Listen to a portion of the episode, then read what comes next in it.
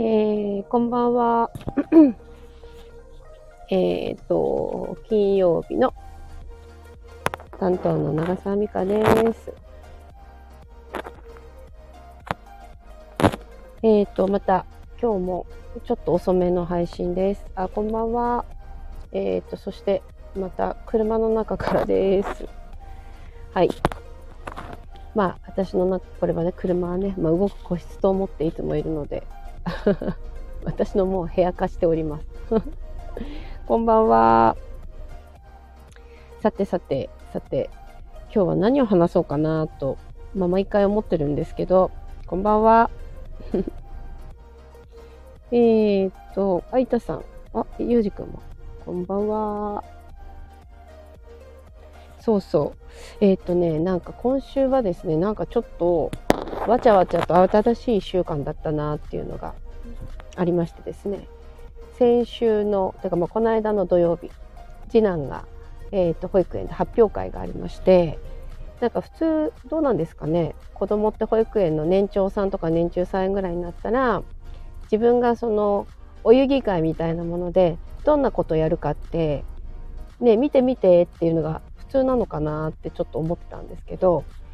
まあ、他のお子さんの話聞いてみるとね。でもうちに関してはですね長男も次男も、まあ、出し惜しみというのか私たちの前でこう何て言うんですかね。ちょっとだけ見せてあとはもう見せませんっていうスタイルが兄弟ともにありましてああどうなのかな。ちょっと苦手なのかなっていうふうにちょっと思っていざ発表会に行ってみるとですね、あの、なんていうんですか。まあ、なんかセンターで踊っていたりですね。劇で言うと、えっ、ー、と、今回、不思議の国のアリスの、あの、うさぎ役っていうんですかね。私もちょっと不思議の国のアリス、うろ覚えなんで、ちょっと、誰が主役で誰が何なのかがちょっとわからないんですけど、うさぎ役で、出ておりまして非常にあの子供の成長をぐっと、えー、かみしめそして感動した一日を土曜日過ごしたんですけれどもその後ですかね。あのまあ保育園あるあるの、まあ、インフルエンザ みたいなものが流行っているようでそこからまあちょっと何日かした後に発熱して、えー、看病をして、えー、収まってみたいな、えー、と1週間でございました。まあ、ちょっと後半ね、えっ、と、まあまあすぐ、まあ子供なんでね、結局は、あの、すぐ元気になって、まあインフルエンザだったかどうかもわからないまま、えー、元気になっておりましたが、えー、そんな感じです。そして先週のちょうど日曜日にですね、そう、ここはちょっとご紹介したいところがあって、皆さん、まあ、ごめんなさい、関東圏のことで東京の人には有意義な情報なのかもしれませんけれども、えー、っとですね、ちょっと私のママ友、ママ友？パパ友で、あのー、とっても仲良しで、すごくこう、お互いに、こう、なんていうのかな、思いやっている素敵な夫婦がいるんですけど彼女たちが、えーと、自宅から30分圏内で楽しめる温泉をなんかずっと暇がのたびに探していってるらしいんですけどその彼らがすごいいいところ見つけたっていうことで教えてくれたところがあってえー、っとあれどこだったかな？そう、温泉。そうなんですよ。それがね、えー、っと、板橋の方にあるんですけど、もともと、なんか建物も、ご飯食べる建物もね、とってもなんかこう、和な感じですごい素敵なところで、えー、っと、なんかね、もともと、その戦後間もないぐらいかな？戦前からある、そうだ、戦前からあるところで、もともとものづくりにものすごく没頭されていた事業家の方が作った大邸宅ででその、まあ、社長さんとなる人がうーんとまあいろいろなことをやってたらしいんですけどそのもともと彼が住んでいたところの横の敷地であそうそうそうです。鞘の湯鞘の湯そうです。さすがご存知の方いらして私が今そうだ名前を控えるのを忘れていたと思って話しながら思い出そうと思ってたんですけど。そうなんです。そしてなんかその横に掘ったら温泉が出た。しかも天然温泉が出た みたいなところで温泉もやっているというかあのなんていうんですかね。源泉かけ流しっていうんですか？合ってます？ですごくいいところがあるって言って行ったんですけどあの本当に良くてあのー、スチームのサウナもただのスチームのサウナじゃなくってよもぎだったりその漢方的な要素のあるものと,、えーと、お塩。おそ、まあ、あのお塩をこう外でこう塗って中に入って何度かそれを繰り返すっていうことで肌だったりいろんなちょっと体にもいいっていうこんばんは そうだったりあのジェットの種類も何種類かあったりでお外に出るともう源泉100%のそのお湯があるんですけどそんなところもあったりあの、寝るちょっと浅くなっていて寝ながらこう温泉に入れるみたいなところがあったりとにかくお湯のお湯も良かったしそのリラックスするっていうそのお風呂お風呂って私結構ごめんなさい飽きちゃうんですけど 私そんなに長くこう入れないんですお風呂の中って。なんか飽きちゃって。でそこに関しては飽きずにこう入ってはちょっとゆっくりして入ってはゆっくりしてっていうことができて私ちょっと久々にあ私なんかここの温泉好きっていう。でご飯もお蕎麦とかねちょっとシンプルな感じですけど美味しかったしで道の駅みたいになんかちょっとえー、っとね無農薬のお野菜とかも売ってたりしてなんかあとねお味噌とか。お味噌みたいな手作りの味噌みたいなのがあったりとかどこどこの誰々さんが作ったところてんみたいなものがあったりとかなんかねすごく楽しかったんですよね。そうそう。すごい。なんかああれもやってみたい。あここ入ろう。えっと一回上がってこれしようみたいな。でお値段もそんなにあの高くなくてもちろん駐車場、まあ、車で行って駐車場はもちろん帰ればタダだしなんかすごい近本当に近くてこんないい温泉あるんだなと思って。そうそう。次これ話しようと思ってたんですけど知ってる方がいましたね。鞘の湯鞘の湯鞘の湯そうですね。そうぜひもしあのお近くだったりとか行ける距離の方は、まあ、そこそこ混んでるんですけどあのすごくいい温泉でした。うん。私好きでしたそうそう。あの、皆さん結構、あの、あ、ぜひ行ってください。皆さん、結構飽きずに温泉って入れます？どう、どうなんだろう？どうですか？私はね、正直飽きちゃうんですね。で、まず、わーっと入って、シャワー、シャワーっていうか、頭洗って、体洗ってって全部わーっとやって、そうでなんかちょっとメインのところでちょっと入ってで外出て露店入ってああ気持ちいいなっていう感じで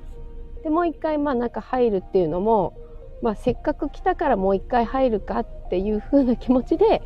3回入ってるって感じですかね。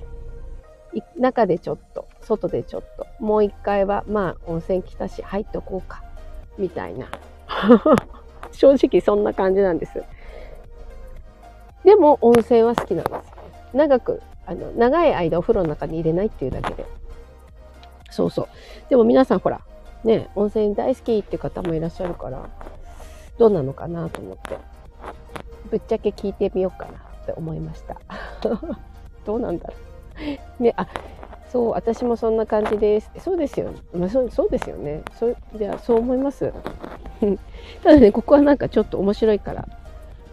なんかいいいいなと思って、ちょっとご紹介してみました。そうあとね、ほったらかし温泉っていう山梨にある、私たちがね、よくキャンプに行くんですけど、えっ、ー、と、まあ、畑もやっていて、山梨の方で。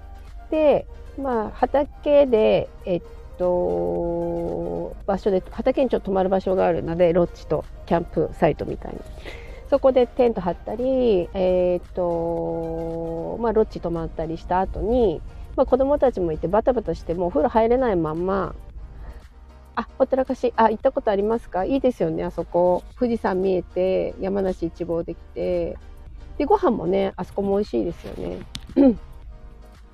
そうそう。なんかね、卵、ゆで卵をね、揚げた天ぷらみたいなのがあったりとかして、そばとかうどんとか、ほうとうとかもあったりね。ラーメンもあるんですけど、タイ、タイの出汁から取ったみたいなラーメンだったかな。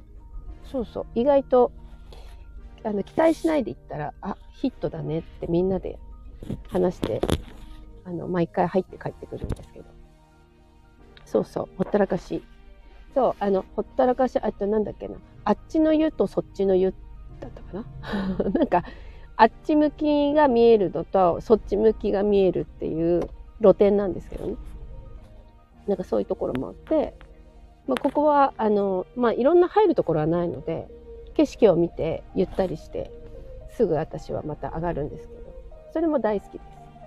す。そう、いいとこだなって、いい温泉だなと、気持ちいいなと思って。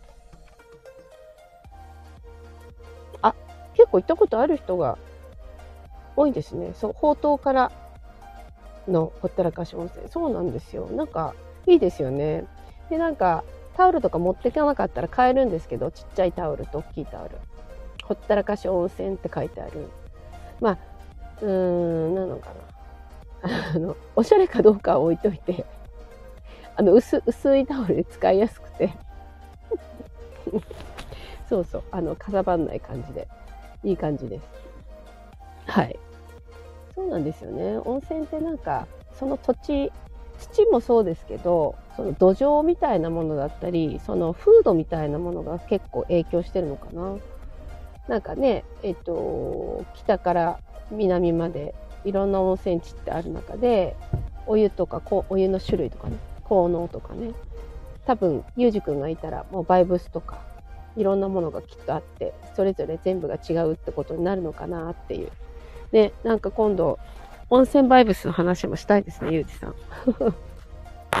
どっかで知ってるのかな？もしかしたら以前なんかぜひぜひぜひそう温泉話。なんか全然やっぱり入った時と、うーんとね、なんていうのかな？水の軽さとか波動の軽さみたいなのとか重さとかっていうのはいい悪い重いから悪いとか軽いからいいってことじゃなくてなんかそのエネルギーの質みたいなのがものすごく分かりやすく温泉にはあるなっていうふうにあの鈍感な方でもきっと何かは感じるのかな。なので多分当時みたいな体がちょっと悪くした時にここに行ったらここが良くなるよとかここが悪くなったらこうしたらいいよとかここの温泉の水飲んだらいいよとか多分そういうふうに昔のすごく人たちの知恵で、えー、自分たちの体が悪くなった時に温泉だったりその温泉のお水を言ってるのかな？を飲むことで体を癒すみたいなことがまあ戦国時代から来たたのでしょう。まあ、戦国時代に生きてないので、本当のころは分かりませんが。そうそう。で、まあ、そんなことを思いました。ね、だからなんかこう、温泉って人を癒す力があるなと思っております。はい。そうそう。あと何の話しようと思ったかなあれ今もうどれぐらい経ってるんですか？あ、やっぱりもう気づいたらもう15分。こんな話でよかったんでしょうか？そう、本当はね、なんか、結構ね、今週は何を話そうかっていうのは、なくて、なくてどうしようじゃなくて、なんかね、いっぱい話したかったことがあったんですよね。昨日のかなちゃんのセンスっていうちょっとお話の私がちょっと思ってることだったり、その、そうだな。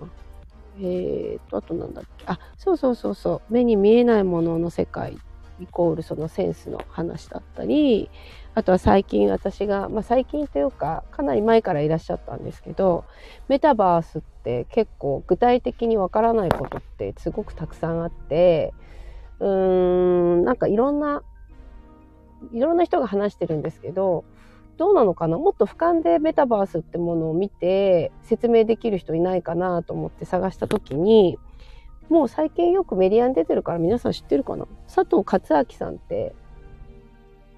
えー、っと、いう方がいて、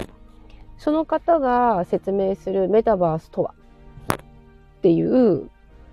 あのご説明がですね、あ、私、この人の、まあ、ちょっといろんな、えー、っと、まあ、偏りはないか、すごくもの、その、えー、っと、メタバースってものをすごく俯瞰で見ていて、それを3つぐらいに分けられて、3つの解釈があって、まず1つ目は、2つ目は、3つ目は。でそれぞれその1つ目とは何ぞや2つ目とは何ぞや3つ目とは何ぞやって言ってものすごく、えーと、メタバース初心者でもなぜメタバースっていう言葉が今バズワードになっていてどういう解釈があってじゃあどういうふうにこのメタバースっていう世界が未来につながっていくのかどこにその希望があるのかっていうことをねすごくあのー、分かりやすくうーん忖度ゼロなタイプの方なのでものすごくはっきりとあの伝えてくれてるので是非 YouTube みたいなところとかねあのあ面白かったのねあの昔からメタバースをよく知っているホリエモンさんとあの今若いあのその佐藤勝明さんっていう人が喋ってる内容はいろんな角度でキャッチボールしながらお話ししてるのであの面白かったです。はいまあそんな感じで今とりあえず全部話しました。なのでまあちょっともっと他にもちょっと話そうかなと思ったことがあるんですがそれはまた来週にします。はい。えー、ということで、えー、今週もまあ金曜日まで終わりました。そして明日土曜日は、いたちゃんです。またどんなお話をしてくれるのかなと楽しみです。ということで、皆さん、良い週末をお過ごしくださいませ。おやすみなさい。ありがとうございました。おやすみなさい。